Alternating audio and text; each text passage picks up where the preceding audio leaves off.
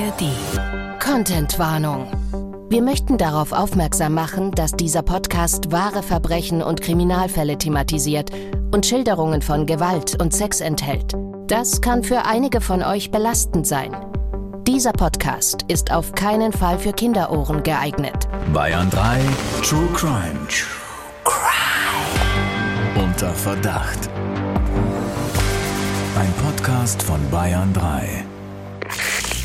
Ich kann mich erinnern an diesen Blitz und an einen lauten Knall.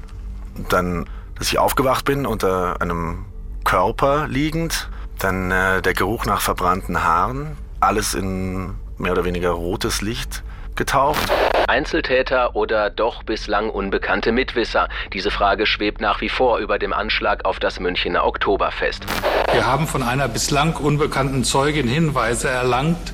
Ich habe deshalb entschieden, die Ermittlungen wegen des Oktoberfest-Attentats wieder aufzunehmen. Strafverteidiger Dr. Alexander Stevens erzählt im Gespräch mit Bayern 3 Moderatorin Jacqueline Bell von seinen wahren Kriminalfällen. Hello, hello, hello. Wie schön, dass ihr wieder bei uns seid zu einer neuen Folge von unserem True Crime Podcast. Vielleicht hört ihr uns gerade über die ARD Audiothek App oder wo ihr eben sonst so eure Podcasts herbekommt. Und an meiner Seite wie immer Strafverteidiger Dr. Alexander Stevens. Du klingst viel seriöser als sonst, aber ich werde noch nicht verraten, woran das liegen mag. Ihr habt es ja eben schon gehört. Wir haben uns viel vorgenommen in dieser Folge, denn wir sprechen heute über das größte Attentat in der Geschichte der Bundesrepublik Deutschland, das Oktoberfest-Attentat. Vor ziemlich genau 43 Jahren, am 26. September 1980, ist in einem Metallabfalleimer beim Eingang zum Oktoberfest eine Bombe hochgegangen. Alex hat dazu auch persönlich einen Berührungspunkt. Welcher das ist, das klären wir natürlich auch noch. Aber, und das ist uns ganz wichtig an dieser Stelle zu sagen, dieser Fall beinhaltet so viele Details und so viele Ungereimtheiten. Wir könnten da ja tatsächlich eine ganze Staffel über dieses Attentat machen. Ja, nur so viel. Allein die Hauptakten zu diesem Oktoberfest-Attentat umfassen 145 Ordner. Dann kommen noch 200 Geheimdienstordner hinzu. Und insgesamt umfassen alle Seiten dieser Akten etwa 300.000 an der Zahl. Es wurden allein 1000 geschädigte Sachverständige Zeugen vernommen. Das ist schon eine Bank. Ja, das ist eine Menge Holz und wir wollen euch hier mal einen Überblick über diesen Fall geben. Was ist damals eigentlich passiert? Wer war der Attentäter? Und warum hat der Generalbundesanwalt, den wir hier am Anfang gerade eben kurz gehört haben, 2014 verkündet, dass die Ermittlungen wieder aufgenommen werden? Dahinter steckt wirklich eine unglaubliche Geschichte, bei der nach wie vor auch heute noch vieles im Verborgenen liegt und der wir hier, soweit uns das bei den vielen Irrungen und Wirrungen möglich ist, nachgehen wollen. Und dafür haben wir uns heute auch Hilfe geholt. Und deswegen meint Alex, äh, bin ich auch wahnsinnig seriös heute. Von einem, den ihr wahrscheinlich als True Crime Fan kennt. Er war schon mal bei uns zu Gast in einem Special in der sechsten Staffel und er hat auch einen wahnsinnig erfolgreichen True Crime Podcast, der heißt Verbrechen von nebenan. Und er hat sich schon wahnsinnig reingefuchst in das Oktoberfest-Attentat, hat darüber auch schon eine Folge gemacht. Schön, dass du wieder bei uns bist, Philipp Fleiter. Hello, hello, hello. Hi. Hi. Schön, dass ich äh, wieder kommen durfte und schön, dass ihr beide euch im Rahmen eurer Möglichkeiten bemüht, seriös zu klingen. Nur für mich. Ich weiß es sehr zu schätzen. Müssen wir das oder Moment dürfen wir mal. das jetzt ablegen? Ich bin ja immer Ihr seriös. könnt von mir aus nicht. Also von mir aus müsst ihr nicht seriös sein, aber wir können es ja versuchen, weil der Fall ist ja schon so, der, der verlangt einem doch einiges ab. Das äh, kann man, glaube ich, schon mal sagen. Definitiv. Bevor wir hier über den Fall sprechen, wollen wir uns aber erstmal anhören, was überhaupt passiert ist, damit wir wirklich alle auf einem Stand sind. Ihr werdet gleich die Geschichten von zwei Zeugen hören, die an dem Tag vor Ort waren. Einen davon, Alexander Sasse, habt ihr gerade am Anfang dieser Folge mit einer Schilderung persönlich schon gehört. Er war damals noch ein kleiner Junge und das, was er und die anderen Opfer erlebt haben, ist einfach unvorstellbar schrecklich. Wir haben vieles entschärft, trotzdem müssen wir darauf eingehen, um das Ausmaß zu begreifen. Deshalb hier nochmal für euch die Triggerwarnung. Wenn euch brutale Schilderungen sehr nahe gehen, dann skippt einfach ein paar Minuten weiter oder hört in eine andere Folge rein. München. Am Freitag, den 26. September 1980 um kurz nach 10 Uhr abends. Ein milder Herbsttag geht zu Ende. Im Herzen der Stadt, auf der Theresienwiese, dreht das Riesenrad seine letzten Runden. Bald ist Sperrstunde auf dem Oktoberfest. Besucher strömen aus den Zelten und steigen aus blinkenden Fahrgeschäften. Bernd Kellner ist Student und jobbt nebenbei als Taxifahrer. Zu dieser Jahreszeit in München ein lukratives Geschäft. Gerade wenn alle nach Hause wollen, da sind viele Fahrten am Abend drin. Um 22.18 Uhr steigen die nächsten Oktoberfestbesucher in sein Taxi vor dem Haupteingang. Er will sich gerade umdrehen und schauen, wer bei ihm im Auto sitzt, als er einen ohrenbetäubenden Knall hört. Zu diesem Zeitpunkt verlässt der sechsjährige Alexander mit seinen Eltern gerade den Festplatz. Eben hat er noch einen grellen Blitz gesehen. Dann spürt er, dass jemand auf ihm liegt. Ein Mann. Alexander sieht, dass er schwerste Verletzungen hat. Sein Hals ist halb abgetrennt. Hilfesuchend schaut sich Alexander um und entdeckt seinen Vater. Der große, schwere Mann hockt als einziger noch aufrecht in einer Menge von Menschen. Alexander ahnt noch nicht, dass seinen Vater mehrere Splitter in den Bauch getroffen haben. Er kann sich unter dem Mann, der auf ihm liegt, herauswälzen und rennt zu seinem Papa, der ihn hochnimmt. In all dem Chaos suchen sie nach seiner Mutter. Sie finden sie am Rand des Festplatzes zwischen den Bäumen. Der Vater versucht sie aufzuheben, aber es klappt nicht. Alexander sieht, dass sie schreit. Doch er hört sie nicht, ist ganz taub vom lauten Knall. Ihr Bein hängt nur noch an wenigen Gewebeteilen. Alexander wird schließlich von seinen Eltern getrennt. Sanitäter heben ihn in einen Krankenwagen. Darin liegt schon ein Mann. Er hebt den Arm und schaut den Jungen durch ein riesiges Loch in seiner Handfläche an. Ich pass auf den Buben auf, lacht er. Zurück bei Taxifahrer Bernd Kellner. Der sitzt ganz alleine im Auto. Nachdem sie den lauten Knall gehört haben, sind seine Fahrgäste fluchtartig weggerannt. Ein paar Sekunden überlegt er, was da gerade eigentlich passiert ist. Dann öffnet er die Fahrertüre und steigt aus. Er schaut auf seinen Kofferraum und sieht, wie ein lebloser, verstümmelter Körper zu Boden rutscht. Bernd Kellner steigt sofort zurück ins Taxi und spricht in den laufenden Funkverkehr. Die Frau von der Taxizentrale herrscht ihn an. Das geht so nicht. Aber Bernd Kellner bleibt so ruhig, wie es in diesem Moment nur geht, und entgegnet ihr so etwas wie, Sie hören mir jetzt genau zu und machen das, was ich sage. Er gibt Alarm und steigt wieder aus dem Taxi. Alles ist ruhig. Kein Schreien, kein Stöhnen. Alleine steht er da vor dem Oktoberfest, auf einem Platz, auf dem gerade noch Hunderte von Menschen unterwegs waren. Wer konnte, ist weggelaufen. Es ist eine unwirkliche Kulisse. Überall liegen Tote und Verletzte, während sich dahinter in der Dunkelheit das leuchtende Riesenrad weiterdreht. Fassungslos läuft Bernd Kellner herum, versucht zu helfen, bis die Sanitäter eintreffen. Er sieht Dinge, die sich für immer tief in sein Gedächtnis einbrennen. Schreckliche Dinge. Auch dem Mann auf seinem Kofferraum will er helfen, doch Bernd Kellner kann nichts mehr für ihn tun. Später wird sich herausstellen, der Tote auf seinem Kofferraum hat nur zwölf Meter von seinem Taxi entfernt eine Bombe in einem Abfalleimer platziert.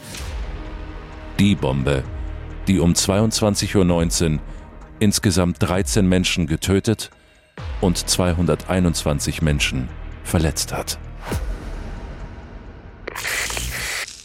Unfassbar. Das ist wirklich der blanke Horror. Eine Explosion, die so heftig ist, dass sie sogar in den Bierzelten drumherum spürbar war. Und was mich wirklich schockiert hat, das Oktoberfest wurde nicht, wie man es vielleicht im ersten Moment denkt, danach abgebrochen. Also an diesem Abend wurde erstmal noch weiter gefeiert. Und schon zwölf Stunden nach der Detonation war der Bombenkrater zugepflastert. Nach dem Attentat kamen sogar noch mehr Besucher als in den Jahren zuvor. Der Wiesenbetrieb wurde mal ganz kurz für einen Tag unterbrochen. Am 30. September, da gab es eine Trauerfeier. Und ich weiß, dass vielen dieses Oktoberfest-Attentat gar nicht so präsent ist. Mir schon, weil meine Eltern damals selbst auf der Wiesen waren und das immer mal wieder erzählen, was sie für ein Glück hatten, dass sie zu diesem Zeitpunkt noch im Zelt waren und nicht früher nach Hause gegangen sind. Alex, Philipp, ihr wart zu diesem Zeitpunkt ja auch noch nicht auf der Welt. Wie habt ihr damals von diesem Oktoberfest-Attentat erfahren? Der Gast zuerst. Dankeschön. Ähm, ich habe das damals schon in meinem Podcast erzählt, als ich die Folge dazu gemacht habe, dass mich das selbst überrascht hat, dass ich vor meiner Recherche noch nie von diesem Attentat gehört hatte, obwohl es ja als eines der schwersten in der Geschichte der Bundesrepublik äh, gilt. Ich glaube, der Spiegel hat damals geschrieben, eine völlig neue Dimension des Grauens. Da sind 13 Menschen gestorben und man weiß so wenig darüber.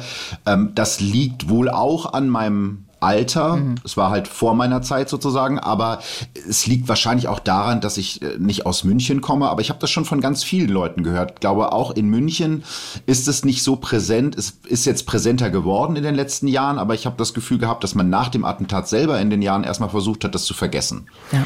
Ja, da würde ich mich dem Philipp anschließen. Ich habe auch den Eindruck, dass es über die Jahre, Gott sei Dank, muss man sagen, präsenter geworden ist. Das ist vor allem zwei Personen zu verdanken, nämlich einem BR-Reporter Ulrich Chaussy und dem Opferanwalt Werner Dietrich, die über Jahrzehnte dafür gekämpft haben, dass die Hintergründe dieses Attentates aufgeklärt werden. Wir werden ja jetzt noch im Laufe des Podcasts darauf zu sprechen kommen. Was mich persönlich angeht, ist es so, dass ich das schon immer relativ präsent in meinem Kopf hatte, weil mir mein Vater schon relativ früh davon erzählt hatte und mir dann auch gezeigt hatte, wo dieses Attentat letztlich stattfand. Mittlerweile mhm. gibt es ja eine Gedenkstätte, aber die gibt es noch gar nicht so lange. Ja. Jetzt gerade zur Wiesenzeit, wenn du rausgehst, Alex, äh, denkst du da manchmal dran? Also offen gestanden nicht. Man muss ja sagen, die Sicherheitsvorkehrungen sind ja mittlerweile immens auf der Wiesen. Es gibt ja diese verschiedenen Ringe, zu denen du gar nicht mehr mit deinem Fahrzeug durchgelassen mhm. wirst. Ähm, allein schon im Vergleich zu von vor zehn Jahren, muss man sagen, hat sich nochmal sehr, sehr viel getan. Also ich persönlich fühle mich sehr, sehr sicher auf der Wiesen. Ja. Ja, bis heute gibt's bei diesem Fall wirklich unglaubliche Ungereimtheiten. Philipp, du hast ja wirklich ganz intensiv für deine Podcast-Folge recherchiert. Mhm. Und ich weiß, es fällt wahnsinnig schwer, da jetzt was rauszupicken. Aber lass uns als erstes mal über diesen Zeitpunkt direkt nach dem Attentat, nach dem 26. September 1980 sprechen. Da scheint ja einiges ziemlich seltsam und vor allem auch schiefgelaufen zu sein. Ja, also erstmal fangen die Ermittlungen an, ne? da wird äh, alles abgeriegelt, taghell ausgeleuchtet. Aber schon in dieser Nacht beginnt eigentlich das, wo ich sagen würde, das ist wahrscheinlich das, das Hauptproblem in der Aufarbeitung dieses Attentates, nämlich die politische Instrumentalisierung. Ähm, der damalige bayerische Ministerpräsident Franz Josef Strauß besucht den Tatort. Die Älteren werden sich an ihn erinnern. Natürlich unter riesigem Presserummel und vielleicht äh, kurz zur Einordnung der Zeitpunkt des Attentates ist ja sehr wichtig, denn äh, damals sind es noch neun Tage bis zur Bundestagswahl und Strauß tritt als Kanzler Kanzlerkandidat für die Union gegen den SPD-Amtsinhaber Helmut Schmidt an, der damals den Slogan hat, mehr Sicherheit für Deutschland. Und äh, genau in diese Kerbe haut Strauß dann auch. Also er behauptet relativ kurz nach dem Anschlag ohne Beweise, dass linke Terroristen hinter dem Attentat stecken und nutzt diese Behauptung auch, um den damaligen Bundesinnenminister Gerhard Baum von der FDP anzugreifen. Also er sagt dann sowas wie, er ist als Innenminister fehl am Platz und für die Ermittlungen ist dieser große Presserummel natürlich eine mittelschwere Katastrophe. Also vielleicht ein Beispiel. Eigentlich sollte es eine Nachrichtensperre geben, aber der damalige Chef des Staatsschutzes gibt der Bild am Sonntag damals ein großes Interview und haut dann auch mal so Informationen über den Attentäter raus. Also es war jetzt nicht direkt nach dem Attentat, aber kurz danach. Und wenn es also zu dem Zeitpunkt Mitwisser und Mittäter gibt, über das Thema werden wir ja gleich wahrscheinlich noch sprechen, dann haben die nach dem Interview eigentlich alle Zeit der Welt, um Spuren zu verwischen, denn sie sind ja schön vorgewarnt worden. Also so richtig schlau war die Aktion jetzt nicht. Man muss an der Stelle noch sagen, Strauß galt als Law and Order Mann. Also die Sicherheitspolitik war sein großes Wahlkampfthema und jetzt passiert der schwerste Terroranschlag in der Geschichte der Bundesrepublik, ausgerechnet in München, dem Sitz des Ministerpräsidenten, des bayerischen Ministerpräsidenten und Kanzlerkandidaten. Ja. Und dann muss man ja noch dazu sagen, wie Philipp gerade eben gesagt hat, äh, plötzlich kommen da Details ans Licht und letzten Endes kannst du damit theoretisch Komplizen vorwarnen. Und diese Frage mhm. steht ja tatsächlich bis heute im Raum. War der Attentäter alleine oder gab es eben Komplizen? Bevor wir darüber sprechen, wollen wir uns erstmal genau anschauen, wer dieses Attentat verübt hat. Sein Name ist Gundolf Köhler. Er ist zu diesem Zeitpunkt 21 Jahre alt und man kam unter anderem auf ihn, weil er so extreme Verletzungen hatte, äh, die man nur haben konnte, wenn man ganz nah an der Bombe dran war. Was hat man noch rausgefunden, Alex? Ganz richtig, Shaki. Das Verletzungsbild, das Gundolf Köhler aufwies, deutete darauf hin, dass er in unmittelbarer Nähe zur Bombe gestanden haben muss. Und zwar direkt über ihr. Ihn hatte es also regelrecht die Unterarme weggefetzt. Es war relativ wenig von ihm über. Und daraus schloss man zunächst, dass er also unmittelbaren Kontakt zur Bombe gehabt haben muss. Und dann gab es auch schon relativ schnell Zeugenaussagen, die einen Mann bei diesem Papierkorb, in dem diese Bombe letztlich detoniert ist, gesehen hatte. Und viele beschrieben es so, zumindest deutete einiges darauf hin, als hätte er da etwas in diesen Mülleimer hineingelegt. Und nachdem man dann auch relativ zeitnah die Wohnung von Gundolf Köhler durchsucht hat, hat man dann auch Teile die mit diesem Bombenbau in Zusammenhang zu bringen waren, gefunden. Und damit war relativ klar, dass er schon mal definitiv etwas mit diesem Attentat zu tun haben muss. Man hat auch seinen Ausweis am Tatort gefunden, sodass er auch relativ schnell zuordnenbar war. Wer ist dieser Gundolf Köhler? Wir haben mal ein paar wichtige Steps in seinem Leben für euch zusammengefasst, damit ihr euch mal selbst ein Bild von ihm machen könnt. Die Eltern von Gundolf Köhler ziehen noch vor seiner Geburt aus der damaligen DDR nach Donaueschingen in Baden-Württemberg. Dort leben sie mit ihren drei Söhnen, als es zu einem tragischen Zwischenfall kommt. Im Alter von etwa fünf Jahren ertrinkt ihr jüngster Sohn Gerald. Zwei Jahre später wird Gundolf geboren. Er ist ein absolutes Wunschkind und wächst als Nesthäkchen zu Hause auf. Seine beiden älteren Brüder sind zu diesem Zeitpunkt schon erwachsen. Gundolf interessiert sich sehr für Geologie, Chemie und Geographie. Aber er hat auch eine dunkle Seite, die in seinem Kinderzimmer zum Vorschein kommt. Über seinem Bett hängt jahrelang ein Bild von Adolf Hitler. Gundolf Köhler ist rechtsradikal. Er hat einen Mitgliedsausweis der neonazistischen Jugendorganisation Viking Jugend. Als Teenager hat er engen Kontakt zu einem Nationalsozialisten, der für ihn wie eine Vaterfigur ist. Er besucht NPD-Veranstaltungen, kauft sich einen Stahlhelm und Soldatenstiefel, übt in einem Schießsportverein an der Waffe, sammelt Bücher oder Abzeichen aus der Zeit des Nationalsozialismus. Jugendfreunde bezeugen seine Neigungen. Außerdem wollte er eine Art Reichswehr angehören, um gegen Kommunisten vorzugehen. In den Augen seiner Mutter hat Gundolf lediglich einen Militärtick.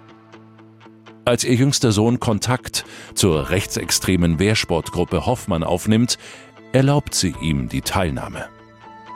Sie geht davon aus, es handle sich um eine harmlose Sportlergruppe. Gundolf macht bei Übungen mit, Einmal wirft er eine Handgranate, den anderen in der Gruppe erzählt er, das Experimentieren mit Sprengstoff sei sein Hobby. Er bekommt daraufhin den Spitznamen Daniel Düsentrieb. In seiner Heimat soll er eine eigene Abzweigung der Wehrsportgruppe Hoffmann aufbauen. Nach seinem Abitur geht Gundolf Köhler als Zeitsoldat zur Bundeswehr. Am liebsten will er dort als Munitionstechniker arbeiten, doch sein Wunsch wird abgelehnt. Enttäuscht kehrt er der Bundeswehr den Rücken. Er simuliert Taubheit, wird entlassen. Was dann folgt, ist nicht untypisch für einen Mann in seinem Alter. Er beginnt 1979 ein Geologiestudium in Tübingen, schließt einen Bausparvertrag ab, macht einen Ferienjob, reist mehrmals mit dem Interrail-Ticket quer durch Europa. Er wünscht sich eine Freundin, hat mit den Frauen, die er sich aussucht, allerdings kein Glück. Eine Freundin macht mit ihm Schluss, eine Bekannte ist bereits in festen Händen und stellt klar, dass sie nichts von ihm will. Auch im Studium muss er eine Niederlage einstecken und rasselt durch eine Prüfung. Dafür hat er mit einer Zeitungsanzeige Erfolg. Er spielt Schlagzeug und findet Musiker, mit denen er zweimal die Woche proben kann. Für den 27. September ist die nächste Probe angesetzt. Doch zu diesem Termin wird Gundolf Köhler nie erscheinen. Am 26. September 1980 fährt er gegen Mittag mit dem Auto seines Vaters nach München zum Oktoberfest. Hm. Und äh, das, was ihr jetzt da gerade gehört habt, da werdet ihr euch wahrscheinlich auch schon eine Meinung zu gebildet haben. Gundolf Köhler scheint rechtsradikal zu sein. Da gibt es eigentlich gar nicht so wirklich viel wegzudiskutieren. Ja, das sehen die Ermittler zunächst auch so aber die Öffentlichkeit erfährt davon zunächst nichts. Ja, da sind wir wieder bei der politischen Dimension dieses Falls. Also es wurde ja gerade schon erzählt, Köhler war Mitglied der Wehrsportgruppe Hoffmann und die bayerischen Behörden kennen diese Gruppierung, die so aus ja, Nazis und Waffenfreaks besteht, schon seit Jahren, unternehmen aber nichts dagegen. Im Gegenteil, man lässt sie gewähren für Ministerpräsident Strauß sind das nämlich nur ein paar harmlose Spinner. Alex, du hast es gerade gesagt, eigentlich will der sich als Law and Order Politiker inszenieren, aber der, bei der WSG Hoffmann sagt er, ja, die sind doch gar nicht so schlimm. Sogar noch darüber hinaus, also äh, im Januar 1980, das sind so zehn Monate vor dem Anschlag, da will der Bundesinnenminister Gerhard Baum, ihr erinnert euch, das war der, den äh, Franz Josef Strauß so hart angegriffen hat, die Wehrsportgruppe Hoffmann bundesweit verbieten und wird dafür tatsächlich von Ministerpräsident Strauß kritisiert, der findet das nämlich total übertrieben und unverhältnismäßig. Die Gefahr von Anschlägen aus dem Umfeld der WSG Hoffmann bestreitet Strauß sogar und dann verübt ausgerechnet ein Mitglied dieser Gruppierung nicht mal ein Jahr später einen Anschlag in seinem Bundesland, bei dem 13 Menschen sterben und mehr als 200 verletzt werden. Das ist für den Ministerpräsidenten und ich darf das als Nordrhein-Westfale sagen, ja, der äh, sehr gerne Bundeskanzler werden würde, übelst peinlich, vor allem eben so kurz vor der Bundestagswahl. Und wahrscheinlich, das ist jetzt eine Vermutung von mir, ist man in Bayern deshalb auch sehr schnell damit, Gundolf Köhler als verrückten Einzeltäter abzustempeln, der ganz alleine und eigentlich ohne wirkliche politische Motivation gemordet hat. Das ist so eine Mischung aus nicht wollen und auch nicht können. Kann ich auch noch ein kleines Beispiel zu geben. Bei der Durchsuchung von Köhlers Zimmer finden die Ermittler seinen Mitgliedsausweis der Wiking-Jugend, das wurde ja auch gerade schon erwähnt, das ist damals die wichtigste Neonazi-Jugendorganisation, angelehnt natürlich an die Hitlerjugend. Da lernt man zum Beispiel schießen, Rohrbomben basteln und die Linken bekämpfen. Und die bayerische Polizei kann anfangs mit diesem Ausweis nichts anfangen, weil sie die Wiking-Jugend nicht kennen. Also das ist ja auch Wahnsinn, wenn man überlegt, dass es so eine gefährliche Organisation ist und die sagen, ach ja, das ist ja eine Spielerei hier, keine Ahnung, legen wir erstmal an die Seite. Und stattdessen wird dann irgendwie so ein anderes Motiv konstruiert, angeblich, weil der Köhler ja seine Prüfung nicht bestanden hat, dass er dann irgendwie so frustriert ist, dass er einen Anschlag äh, begeht. Und im Schlussvermerk der Ermittlungen steht zum Beispiel davon, dass Gundolf Köhler ein gewaltbereiter, überzeugter Neonazi mit besten Verbindungen in die Szene war. Einfach einfach kein Wort. Also dieser Teil wird komplett unter den Tisch fallen gelassen und das ist es auch, was diesen Fall so schockierend macht. Und da treten ja auch schon die ersten Zufälle zutage. Zufälle vielleicht jetzt in Anführungszeichen zu verstehen, man weiß es nämlich bis heute nicht. Aber was feststeht, am Tag des Attentats sind vier Männer, alles bekennende Mitglieder der Wehrsportgruppe Hoffmann, durch Bayern unterwegs nach Österreich und werden dann vom österreichischen Grenzschutz wieder zurückgeschickt.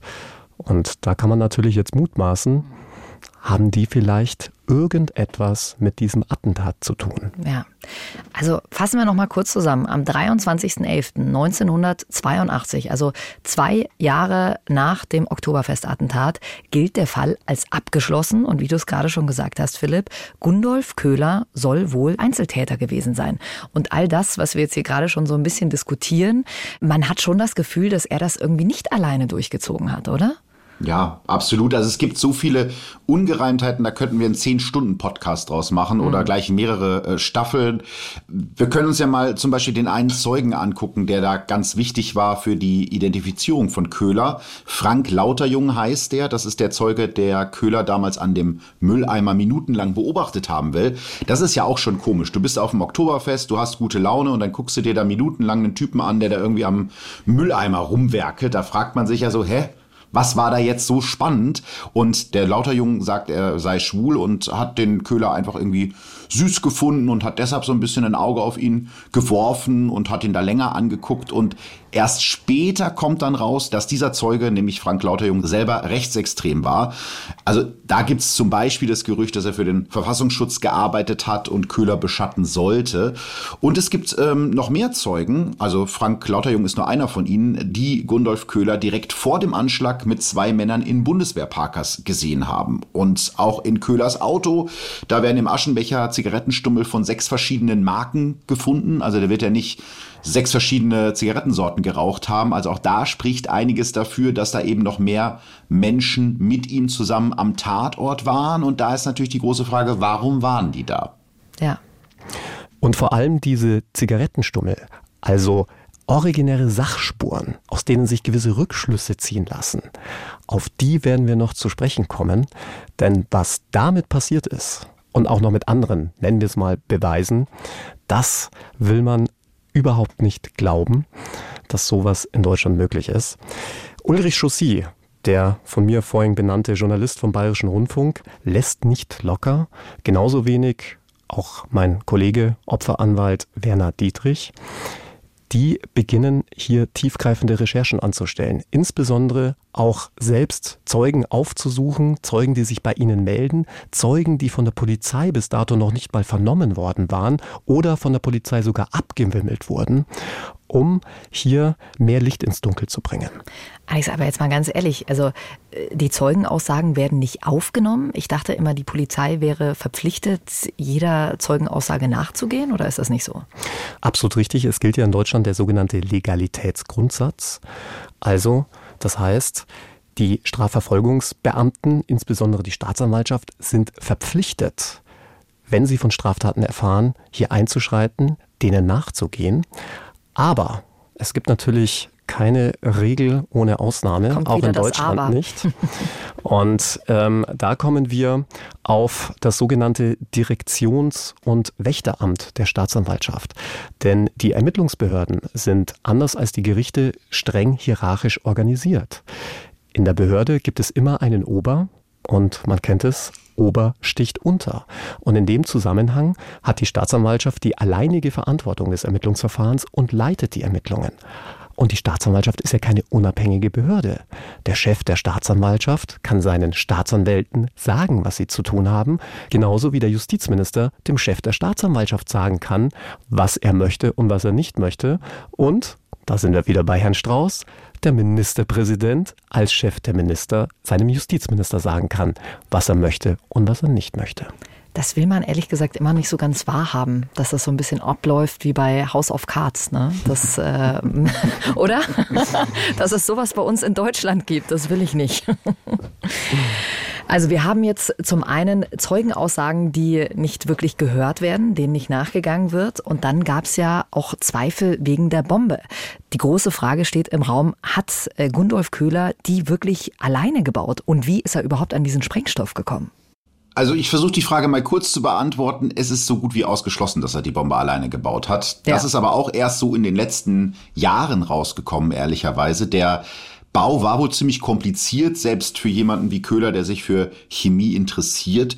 Noch 2014 sagt ein Sprengstoffexperte des äh, Bundeskriminalamtes, dass jemand wie Köhler so eine Bombe niemals alleine hätte bauen können.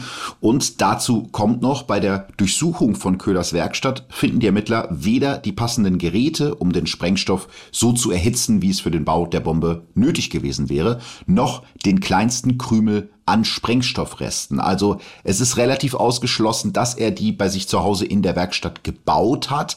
Selbst wenn er die Bombe alleine zusammengeschraubt hätte, du hast es gerade angesprochen, woher hätte er den Sprengstoff bekommen sollen? Da ist ja TNT verwendet worden und das bekommt man jetzt nicht so einfach im Supermarkt. Darknet gab es damals noch nicht. Aber ähm, ganz interessant, es gab damals oder gibt damals einen Rechtsextremisten aus Niedersachsen, der gleich mehreren rechten Gruppierungen Sprengstoff angeboten hat und der den wohl in so einem Versteck gelagert hat, das auch bei einer Durchsuchung nicht gefunden wurde. Und als das dann doch irgendwann mal aufkommt, Jahre nach dem Attentat und als der Mann befragt werden soll, bringt er sich in der Untersuchungshaft um. Also diese Spur endet auch da. Das heißt, wir wissen bis heute nicht, wie hat der Köhler die Bombe zusammengebaut, wer hat ihm dabei geholfen und vor allem, wo er den Sprengstoff herbekommen. Das Einzige, was man aber nachweisen kann, ist, dass die Bombe mal bei ihm zu Hause gewesen sein muss. Denn man findet an Bombenfragmenten Rillen seines Schraubstocks. Ja, also man hat das vermutlich unter dem Elektronenrastermikroskop im Landeskriminalamt untersucht und konnte hier die Spuren übereinstimmen. Man kennt es auch so ein bisschen aus der Ballistik. Wenn du eine Kugel abfeuerst, dann zeichnen sich ja auf dem Projektil die Züge und Felder des Laufs der Waffe ab. Und genauso ist es natürlich auch, wenn du Metall in einen Schraubstock einzwingst, da hast du kleinste Abdrücke dieses Schraubstocks. Also das konnte man nachweisen, aber wie Philipp absolut richtig sagt, weder das kleinste Fitzelchen an Sprengstoff und das ist schon sehr unwahrscheinlich. Und die große Frage, wie kommt man an TNT? Das kriegst du wirklich nicht im Supermarkt. Ja, es gibt übrigens auch eine sehr empfehlenswerte Doku mit und von dem BR-Reporter Ulrich Chaussy. Verlinken wir euch auch nochmal in den Show Notes. Und da kommt ein Sprengstoffexperte zu Wort, der sagt, er glaubt nicht, dass Gundolf Köhler so die Bombe zünden wollte, also so sterben wollte. Die Auswirkungen der Bombe auf seinen Körper waren sehr verheerend. Klingt ja schon so, als wäre da etwas nicht nach Plan gelaufen. Also zumindest für mich. Ja, mhm. ich weiß jetzt nicht, inwieweit das für die weiteren Ermittlungen eine Rolle gespielt hat. Dazu müsste man vielleicht auch mal den Kollegen Werner Dietrich fragen, der ja wirklich alle Akten gesichtet hat. Aber der Zeitpunkt ist ja auch schon ein bisschen befremdlich.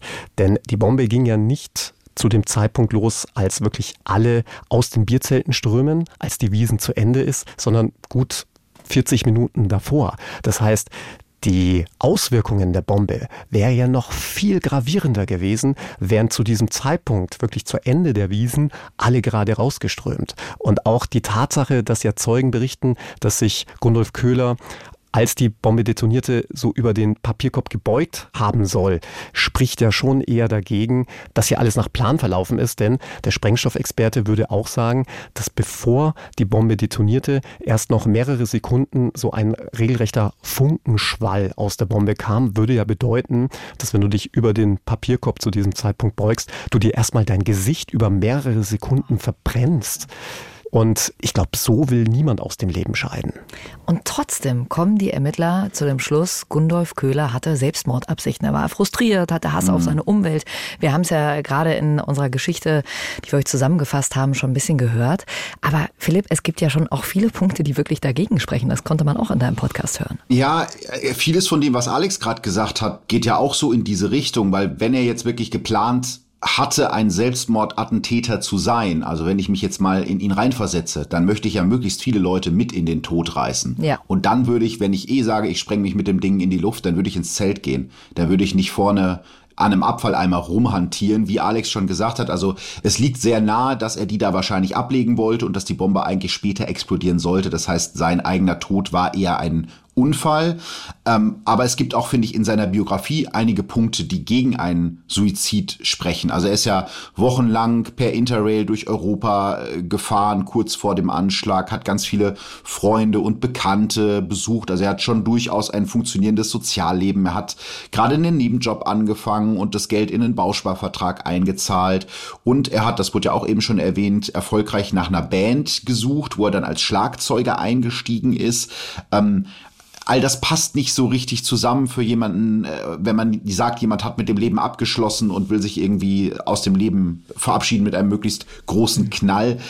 Ich glaube, das wahre Motiv ist so einfach wie schockierend und deswegen wird es nicht gerne von den Behörden wahrgenommen.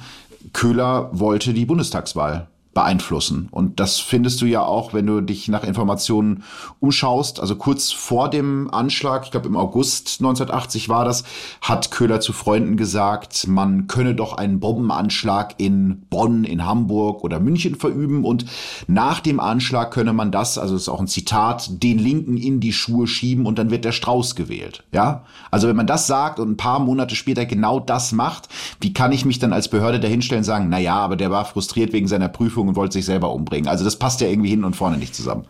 Gundolf Köhler wollte also, dass Strauß gewählt wird, aber das konnte ja praktisch nicht das, sage ich jetzt mal, letzten Endes das finale Ziel gewesen sein, oder? Ja, das ist ein bisschen seltsam, aber er hat wohl Freunden gegenüber geäußert, dass der Strauß für ihn das kleinere Übel ist und er würde eigentlich, glaube ich, lieber die Republikaner, wenn es die damals schon gab, also irgendeine rechte Partei, ich meine, es waren die Republikaner, die würde er lieber wählen, aber das wird ja nichts bringen, weil die gar nicht genug Stimmen hätten, um an die Macht zu kommen.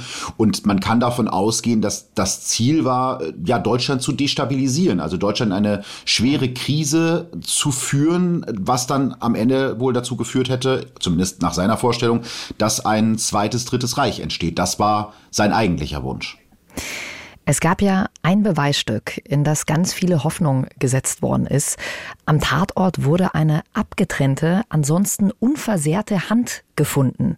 Und diese Hand, jetzt haltet euch fest, konnte niemandem zugeordnet werden. Also Gundolf Köhler kann sie auf jeden Fall nicht gehört haben. Der hat beide Hände verloren.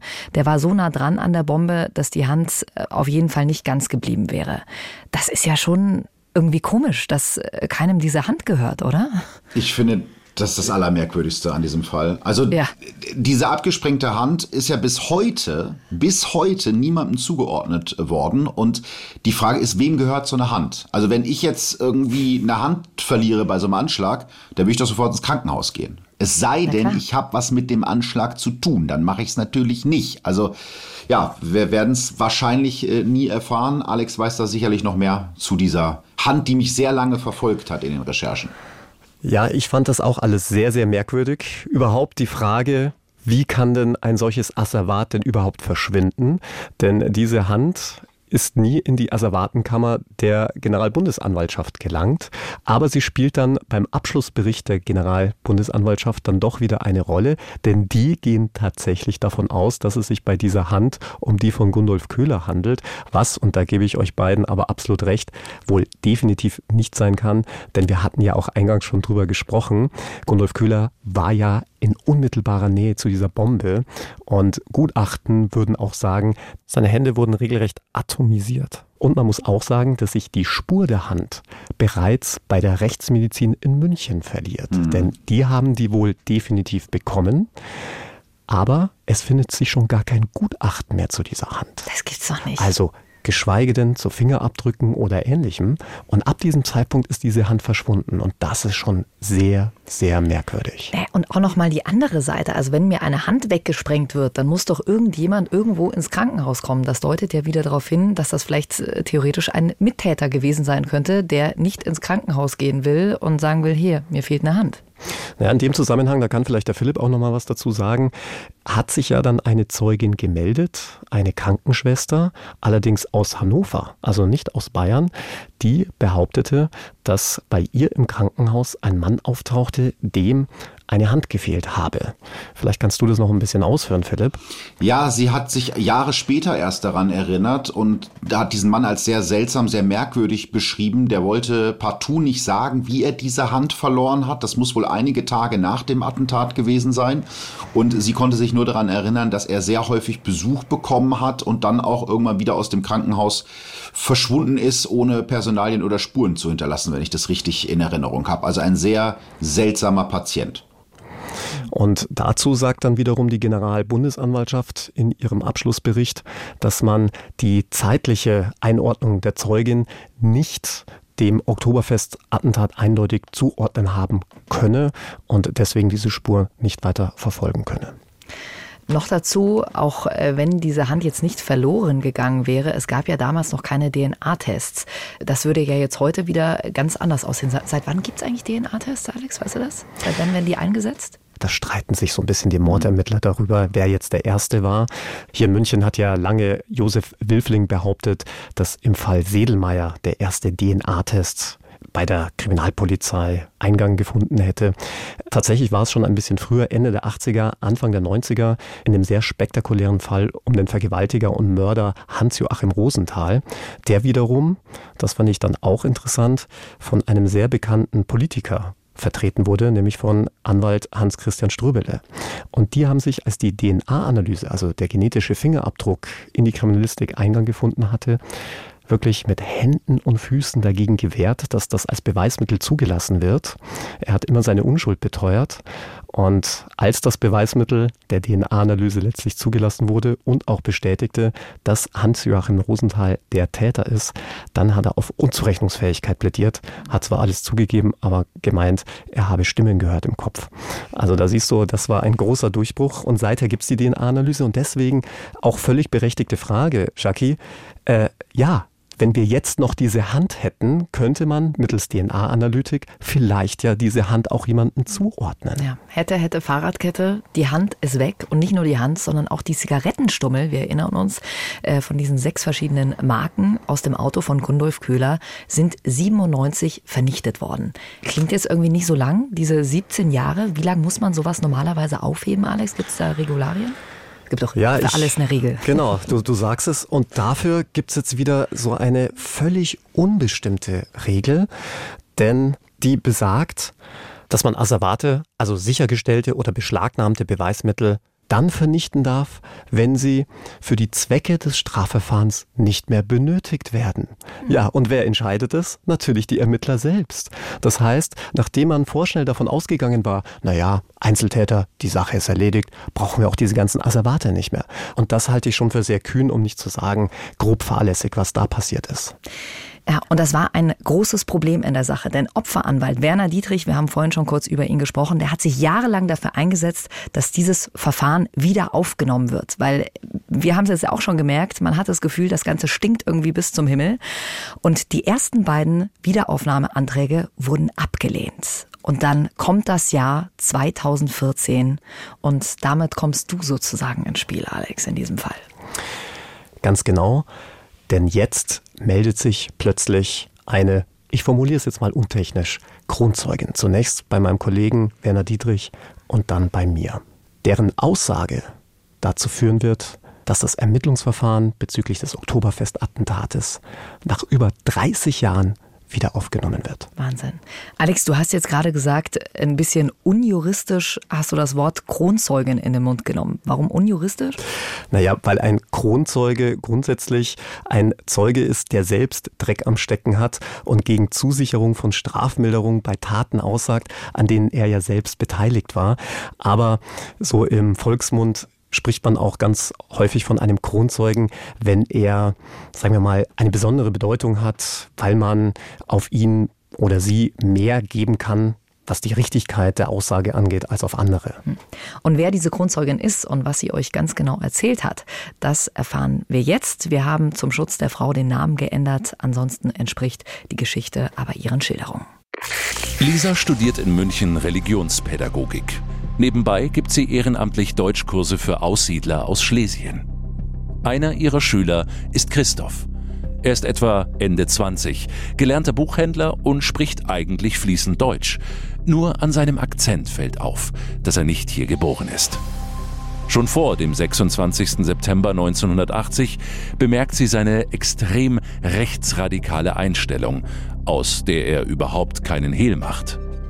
An der Wand seines Wohnlagers hängen zum Beispiel Landkarten mit den alten Reichsgrenzen. Insgeheim hofft Lisa, einen positiven Einfluss auf ihn auszuüben, ihn vielleicht von seiner rechtsradikalen Haltung abzubringen. Am Tag nach dem Oktoberfest-Attentat besucht sie ihn wieder einmal auf seinem Zimmer. Er geht direkt in die Gemeinschaftsküche, um Tee zu machen. Lisa will währenddessen wie immer ihre Jacke in den Garderobenschrank hängen doch versehentlich macht sie die verkehrte Schranktür unmittelbar daneben auf. Als sie sieht, was darin gelagert ist, stockt ihr der Atem. Das Fach ist voller Waffen. Außerdem Flugblätter. Sie liest, was darauf steht, und traut ihren Augen kaum. Es ist ein Nachruf auf den Attentäter Gundolf Köhler. Ehrenwerter Heldentod. Oktoberfest und Würdigung ist darauf zu lesen. Den Text kann sie nur schnell überfliegen. Sie muss jederzeit damit rechnen, dass Christoph zurück ins Zimmer kommt. Geschockt schließt sie die Tür und hängt ihre Jacke in den richtigen Schrank. Wie immer setzt sie sich an den Tisch und tut so, als hätte sie nichts gesehen. Innerlich ist sie total aufgewühlt und hofft, dass Christoph nichts bemerkt. Als Lisa zum Abschluss einen neuen Termin für ihr nächstes Treffen ausmachen will, sagt Christoph nur, ich verreise ins Ausland, weit weg, und ich weiß nicht, wann ich wiederkomme. Lisa ist fassungslos. Er hat schließlich keine Papiere und kein Geld. Christoph erklärt ihr, dass er nach Argentinien will. Er habe dort alte Freunde. Wenn es alte Freunde sind, dann können es nur alte Nazis sein, rutscht es Lisa heraus. Doch Christoph grinst nur und sagt nichts weiter. Lisa ist völlig durch den Wind. Sie muss sofort zur Polizei, bevor Christoph verschwunden ist, und mit ihm die Waffen und Flugblätter. Auf dem Nachhauseweg schildert sie in einer Polizeistation ihre Beobachtungen. Doch sie fühlt sich nicht ernst genommen. Sie erinnert sich an folgende Sätze. So, so, Sie sind Religionsstudentin und Sie wollen nun auch etwas zum Attentat sagen. Hat er Sie denn mit den Waffen bedroht oder Ihnen etwas getan? Weiter passiert nichts. Betroffen verlässt Lisa die Polizeistation. Zwei Tage später ruft sie bei Christoph an. Doch er ist nicht mehr erreichbar. In der Unterkunft sagen sie ihr, dass er nicht mehr dort wohnt. Jetzt beginnt der eigentliche Albtraum für Lisa. Sie fühlt sich beobachtet. Gegenüber ihrer Wohnung wartet immer wieder das gleiche Auto. Die Männer darin sehen demonstrativ zu ihr. Gleichzeitig erhält sie Telefonanrufe von Männern, die sich ohne Namen melden. Sie wissen viel über ihren Tagesablauf und über ihre Familie. Dinge, die sie zum Teil selbst noch nicht wusste. Lisa geht nicht mehr ans Telefon. Und sie konfrontiert die Männer im parkenden Auto, klopft an der Scheibe, verabschiedet sich in der Früh mit Bis heute Abend. Zum direkten Gespräch kommt es nie. Etwa zwei Monate später ist der Spuk ganz plötzlich vorbei. Keine Telefonanrufe und keine Beobachtungen mehr. 25 Jahre später. Lisa ist in München unterwegs und traut ihren Augen kaum. Vor ihr steht Christoph. Er erzählt ihr, dass er in einer Buchhandlung arbeite. Dadurch käme er auch an schöne alte Texte heran, sagt er und grinst vielsagend. Auch 2008 trifft sie ihn noch einmal zufällig in der Stadt. Er wirkt verwahrlost und erzählt ihr, dass er als freier Fotograf arbeite. Gleichzeitig deutet er an, dass er von staatlicher Unterstützung lebt. Bis heute nehmen Lisa die Ereignisse ganz schön mit. Das ist doch unfassbar. Da denkst du dir, hätte ich damals diese Schranktür nur nicht aufgemacht, wenn du hörst, was äh, Lisa danach noch erleben musste. Sie meldet sich ja damals bei der Polizei, aber dem wird, wie vielen anderen Zeugenaussagen, nicht nachgegangen. Äh, warum? Das ist so wirklich das klassische Phänomen des sogenannten Scheuklappeneffekts den Ermittler sehr oft aufsitzen. Scheuklappeneffekt, man kennt es ja von den Pferden, die tragen Scheuklappen, damit man nicht links und rechts des Weges gucken kann, was da passiert, damit Pferde nicht scheuen.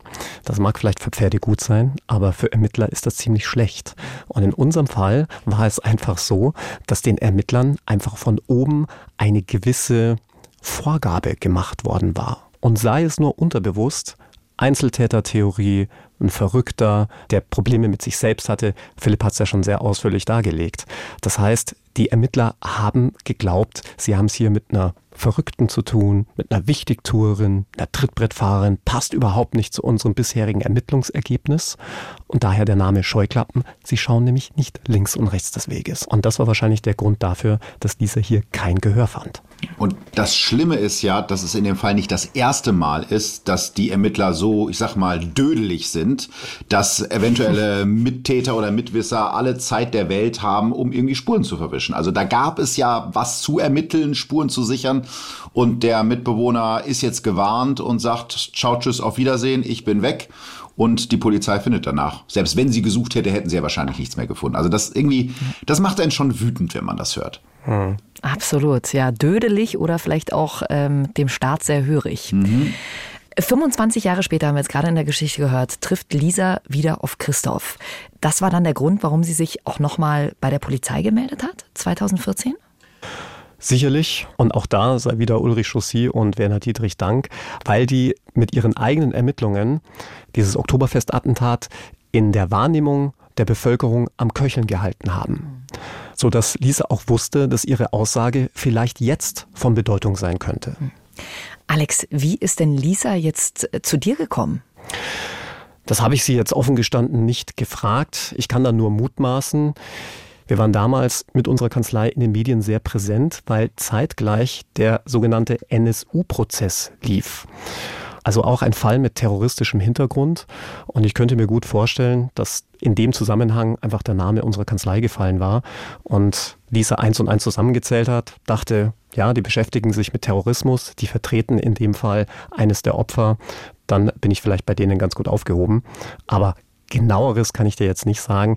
Ich frage auch ehrlicherweise nicht die Mandanten, warum sind sie denn gerade auf uns gekommen? ja, genau. Warum wollen sie denn von uns vertreten werden? Sind sie sich ganz sicher? Alex, was hat sie denn für einen Eindruck auf dich gemacht? Hast du ihr geglaubt? Ja, man ist natürlich berufsbedingt skeptisch. Auch weil sie so spät erst zu uns in die Kanzlei kam. Also über 30 Jahre später. Und natürlich muss man immer in Erwägung ziehen, dass es sich vielleicht hier, ich hatte es ja eingangs schon erwähnt, einfach nur um eine Wichtigtuerin handelt. Oder vielleicht hier jemand mit einer psychischen Erkrankung oder ähnliches. Aber nicht nur konnte sie sehr detaillierte Angaben machen, man konnte sie ja auch, was ihre Angaben anging, in diese Zeit hineinversetzen. Also sprich Ort, Zeit, stimmten überein. Sie war tatsächlich in diesem Wohnheim und da hast du dann eben schon so einen zeitlichen und örtlichen Bezug, wo du erstmal sagen musst, okay, das kann schon alles so gewesen sein.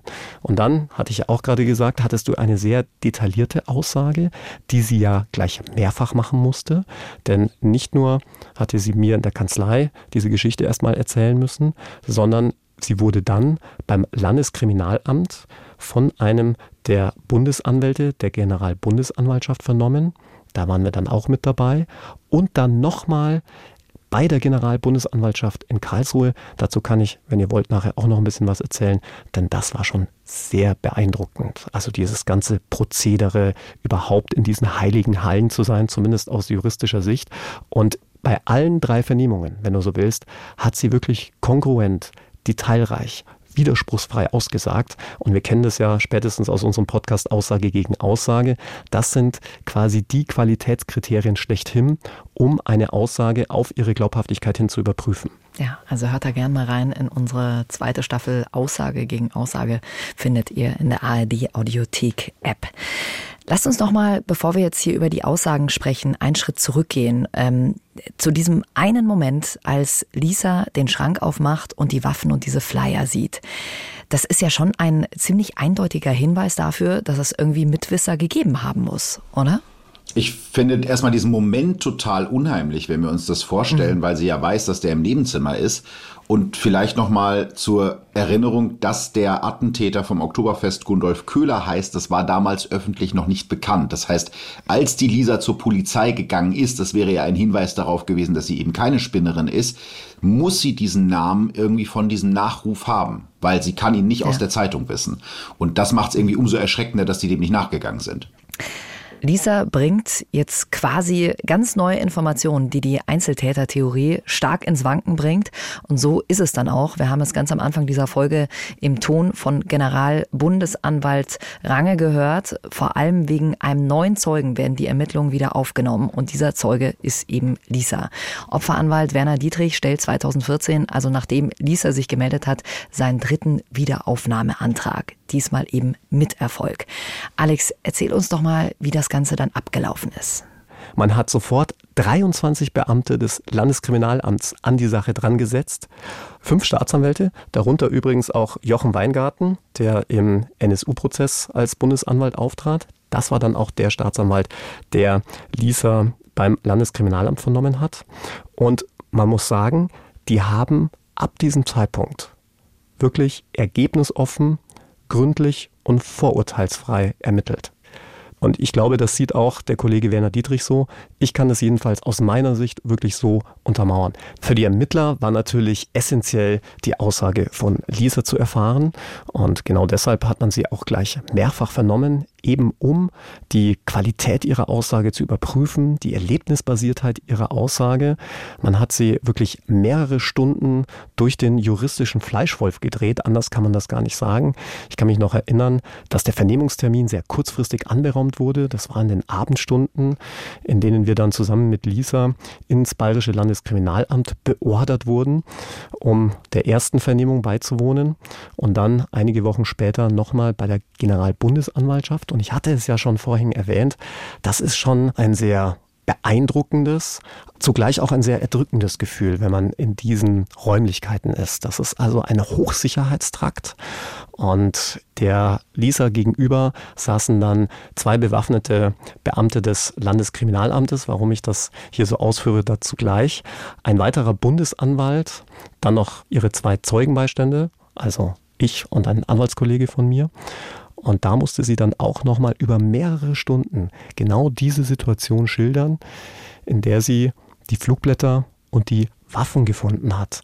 Und da ist dann etwas passiert, das werde ich so nie vergessen. Und das fand ich auch extrem surreal. Und ich weiß nicht, ob das vielleicht einerseits Taktik der Kriminalbeamten war, der Ermittlungsbeamten, oder sie vielleicht einfach auch gar nicht weiter drüber nachgedacht haben. Aber ich fand das schon sehr einschüchternd, denn auf die Frage hin, wie denn diese Waffen aussahen, es ging um zwei an der Zahl, zwei Waffen wollte Lisa gesehen haben, zücken sie ihre Dienstpistolen, legen die auf den Tisch und fragen Lisa, sahen die Waffen so aus? Du weißt ja, ich habe einen Jagdschein, ich bin sehr waffenkundig, aber es war ein sehr bedrückendes Gefühl. Und ich weiß nicht, ob das wirklich auch dazu geführt haben kann, Lisa nochmal wirklich genau vor Augen zu führen. Sagen Sie uns hier die Wahrheit oder ist das alles nur ein Hirngespinst? Und ich kann für meine Begriffe sagen, Lisa ist da wirklich cool geblieben, konnte jetzt, weil sie auch keine Waffennärrin war, jetzt nicht mehr genau sagen, um welche Marke, welches Modell es sich handelte, aber konnte sagen, es waren zwei Pistolen, also keine Revolver. Und ab dem Zeitpunkt hatte ich zumindest den Eindruck, haben die Ermittler ihr auch geglaubt, auch der Bundesanwalt, der mit anwesend war. Das führte zu einem schon unvergessenen Moment in meiner juristischen Karriere. Das glaube ich. Hat man denn Christoph dann daraufhin gesucht und gefunden? Also dazu kann ich relativ wenig sagen, denn ich war ja nur in Anführungszeichen der Zeugenbeistand von Lisa. Heißt, ich bin in die Ermittlungen selbst gar nicht involviert. Das heißt, ich bekomme auch keine Akteneinsicht, aber ich bin mir ziemlich sicher, dass man diesen Christoph ausfindig gemacht hat, denn Lisa konnte ja auch genau sagen, wo sie ihn hier in München getroffen hatte, wo er arbeitete, zumindest bis zuletzt. Und daraus lässt sich ja relativ schnell ableiten, wo jemand vielleicht jetzt arbeitet, wo jemand vielleicht jetzt auch wohnt. Deswegen bin ich mir ziemlich sicher, dass man diesen Christoph schon konfrontiert hat. Aber um es vorwegzunehmen, aus der Sache ist wohl nichts weiter geworden, denn wie wir alle wissen, wurde ja auch dieses neue Ermittlungsverfahren, das 2014 aufgenommen wurde, im Jahr 2020 wieder eingestellt. Ja, am 6. Juli 2020. Jetzt wird immerhin das Tatmotiv als rechtsextrem bewertet. Ist das denn normal, dass sowas zum wiederholten Male eingestellt wird, wenn es irgendwie für alle und ich bin gespannt, wie es euch geht, aber wahrscheinlich wird es euch ähnlich gehen wie uns dreien, dass es so offensichtlich ist, dass da weitere Täter am Werk waren. Naja, so offensichtlich, dass man das mit einer zur Anklageerhebung nötigen und notwendigen Sicherheit hätte sagen können, war es dann wohl doch nicht. Sei es, weil man diese Flugblattaktion nicht mit der letzten Gewissheit und Sicherheit nachweisen konnte. Man muss vielleicht auch noch dazu sagen, es ist natürlich auch immer schwierig, Zeugenaussagen zu bewerten, die weit über 30 Jahre zurückliegen. Daraufhin dann letztlich auch ein Urteil münzen zu wollen, dass jemand Mittäter oder zumindest Beteiligter eines solchen Terroranschlags war, das ist so gut wie unmöglich, würde ich jetzt an der Stelle behaupten. Und wenn jetzt dieser Christoph, was anzunehmen ist, von seinem Recht, die Aussage zu verweigern, Gebrauch gemacht hat, dann wirst du dich ohnehin sehr schwer tun, weil du ja keinerlei Beweismittel hast. Ich bin mir ziemlich sicher, dass seine Wohnung durchsucht worden sein wird.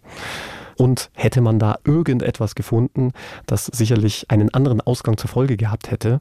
Aber auch da ist anzunehmen, dass selbst wenn das alles so stimmte, er nach weit über 30 Jahren wahrscheinlich keine dieser Flugblätter mehr zu Hause rumliegen hat oder irgendetwas, mit dem man ihn dann auch wirklich mit diesem Terroranschlag in Verbindung bringen kann. Und dann muss man vielleicht auch nochmal an der Stelle sagen, das höchste der juristischen Gefühle, sage ich mal, vorausgesetzt, all das, was Lisa da ausgesagt hat, stimmt eins zu eins, wäre ja ohnehin nur in Anführungszeichen der Straftatbestand gewesen der Nichtanzeige geplanter Straftaten. Man hätte ihn ja nur anhand der Tatsache, dass er Flugblätter bereithält, wohl kaum in die Sphäre eine Mittäterschaft oder Beteiligung bringen können, nur anhand dieses Flugblattes. Also das heißt, dieser Straftatbestand wäre ohnehin verjährt gewesen. Also ganz, ganz schwierig nach all dieser Zeit. Das ist übrigens auch der Grund, warum es Verjährungsvorschriften gibt. Denn irgendwann, so sagt es der Gesetzgeber, muss irgendwann der Rechtsfrieden einhergehen. Das lässt sich bei so schweren Kapitalverbrechen wie Mord, Terroranschlägen natürlich nicht vereinbaren. Aber bei anderen Delikten ist es einfach schlicht und ergreifend irgendwann nicht mehr möglich, Aufklärung zu betreiben. Das Juristische ist natürlich das eine. Wir sprechen ja immer wieder hier in unserem Podcast drüber. Und das Moralische ist das andere. Wenn man mal bedenkt, wie viele Familien da zurückgelassen werden von den Opfern, die vielleicht das Gefühl haben, dass da noch keine Gerechtigkeit eingekehrt ist. Philipp, wie geht's dir mit dem ganzen Fall? Also ich muss sagen, dass mir das wirklich Angst macht mit dem, was wir heute wissen. Erstens, weil mich vor allem die Ermittlungen sehr an die NSU-Mordserie aus den 2000ern erinnern. Also da muss man ja auch sagen, waren die Behörden ziemlich lange auf dem rechten Auge blind. Und so war das ja beim Oktoberfestattentat auch. Da scheint sich also nicht so viel getan zu haben in den 20 Jahren dazwischen bei den Behörden. Und zweitens ist es ja eigentlich ein ganz aktueller Fall, weil wir ja in Zeiten leben, in denen die Rechte in Deutschland scheinbar wieder stärker wird. Also das ist schon beängstigend, diese Vorstellung, dass es ja ganz offensichtlich eine Gruppe gab, gibt von rechten Terroristen, die nicht davor zurückschrecken, ganz viele Menschen umzubringen und die Behörden es nicht schaffen, auch nur annähernd irgendwie an die Wahrheit heranzukommen. Sehr, sehr unbefriedigend irgendwie das Ganze. Ja. Definitiv.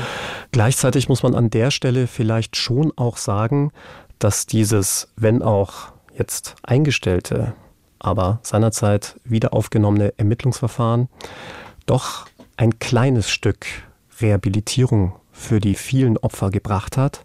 Denn immerhin klebt man jetzt nicht mehr so felsenfest an dieser Einzeltätertheorie, zum einen. Zum anderen hat man auch klar festgestellt, dass es sich bei der Planung, Vorbereitung und Durchführung des Anschlags durch Gundolf Köhler um einen rechtsextremistischen Hintergrund gehandelt hat. Und auch wenn man jetzt keine ich sage jetzt mal, konkreten Anhaltspunkte für Mittäter, Anstifter oder Gehilfen hatte, hat man es zumindest nicht gänzlich ausgeschlossen. Man konnte es halt einfach mit der für eine Anklage notwendigen Sicherheit nicht nachweisen. Und ich glaube, die Ermittlungsbehörden haben schon gezeigt, dass jetzt ein Wille zur Aufklärung da war, dass man jetzt, sollte sich so etwas Schreckliches jemals wiederholen, was wir alle nicht hoffen, ganz anders an die Sache rangegangen werden würde.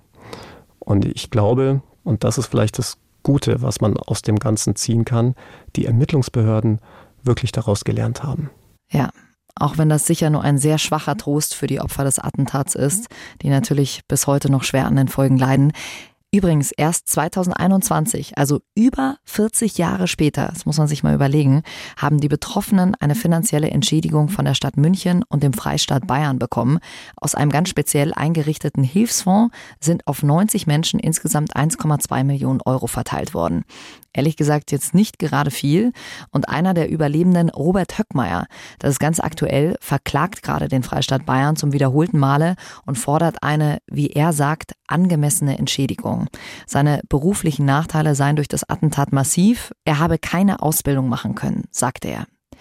Höckmeier war zu dem Zeitpunkt des Anschlags zehn Jahre alt. Er hat bei dem Attentat beide Geschwister verloren und wurde auch selbst schwer verletzt.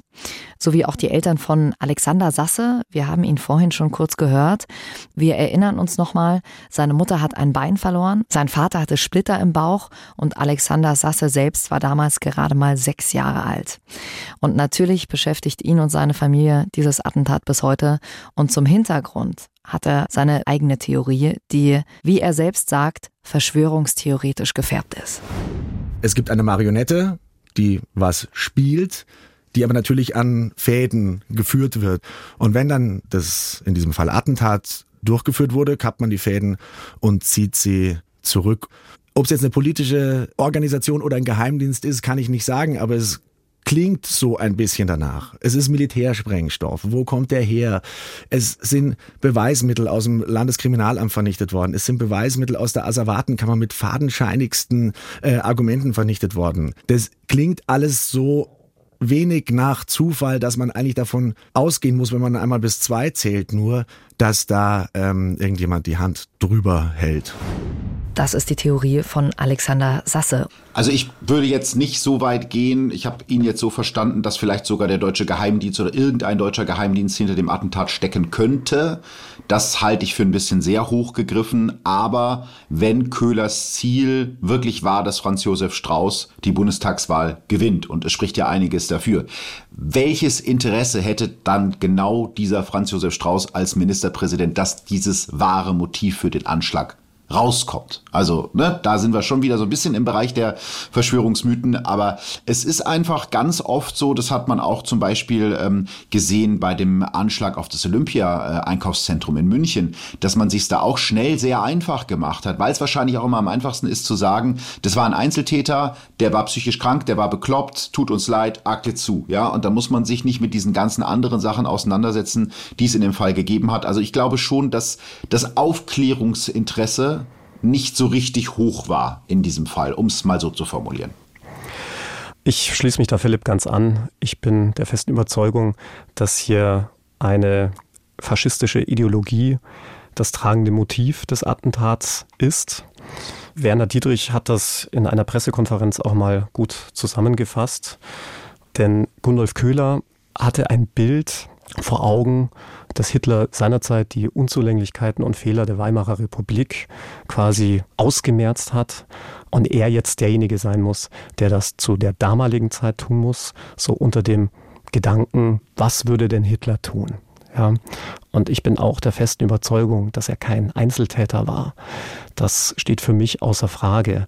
Jetzt zum Beispiel auch die Frage von Alexander Sasse, wie kommt man an militärischen Sprengstoff? Man muss sich schon fast an den Kopf langen, wie einfach das ist. Denn hier hatten die Ermittlungen zum Beispiel ergeben, dass rechtsextremistische Gruppen durch den Wald gegangen sind mit handelsüblichen Metalldetektoren, da wo sie vermuteten, dass früher zu Kriegszeiten Munition vergraben wurde, beziehungsweise im Rahmen des Kalten Krieges Munitionsbunker und Depots angelegt wurden und es so relativ nachvollziehbar ist, wie man so auch an militärischen Sprengstoff kommt. Also man sieht, es müssen nicht immer gleich die Verschwörungstheorien herangezogen werden, um so etwas zu erklären aber vollkommen verständlich, dass dich sowas in deinem Leben nicht mehr loslässt. Und ich muss an der Stelle auch nochmal sagen, ich ziehe so sehr meinen Hut vor all den Menschen, die dafür gekämpft haben, dass ja die Wahrheit irgendwann ans Licht kommt, wie zum Beispiel meinen BR-Kollegen Journalisten Ulrich Chaussy, der jahrelang dafür recherchiert hat und dafür gekämpft hat. Ja, oder auch mein Anwaltskollege Werner Dietrich, der wirklich hier im unermüdlichen Einsatz für die Opfer da war, dass zu 99,9 Prozent ehrenamtlich. Über all diese Zeit muss man sich auch mal überlegen, man muss als Anwalt ja auch irgendwo Geld verdienen und trotzdem sich dermaßen dieser Sache gewidmet hat und bis zum heutigen Tage widmet. Und er hatte mir zum Beispiel auch in Vorbereitung auf unseren heutigen Podcast sofort auf meine E-Mail geantwortet, stand mir Rede und Antwort. Also an der Stelle auch nochmal ganz herzlichen Dank. Was habt ihr dann für ein Gefühl? Könnte es sein, oder habt ihr die Hoffnung, dass dieser Fall vielleicht doch noch irgendwann aufgeklärt wird? Also da bin ich ganz realistisch. Ich denke, dieser Fall ist wirklich ausermittelt, um es nur noch mal in Zahlen zusammenzufassen.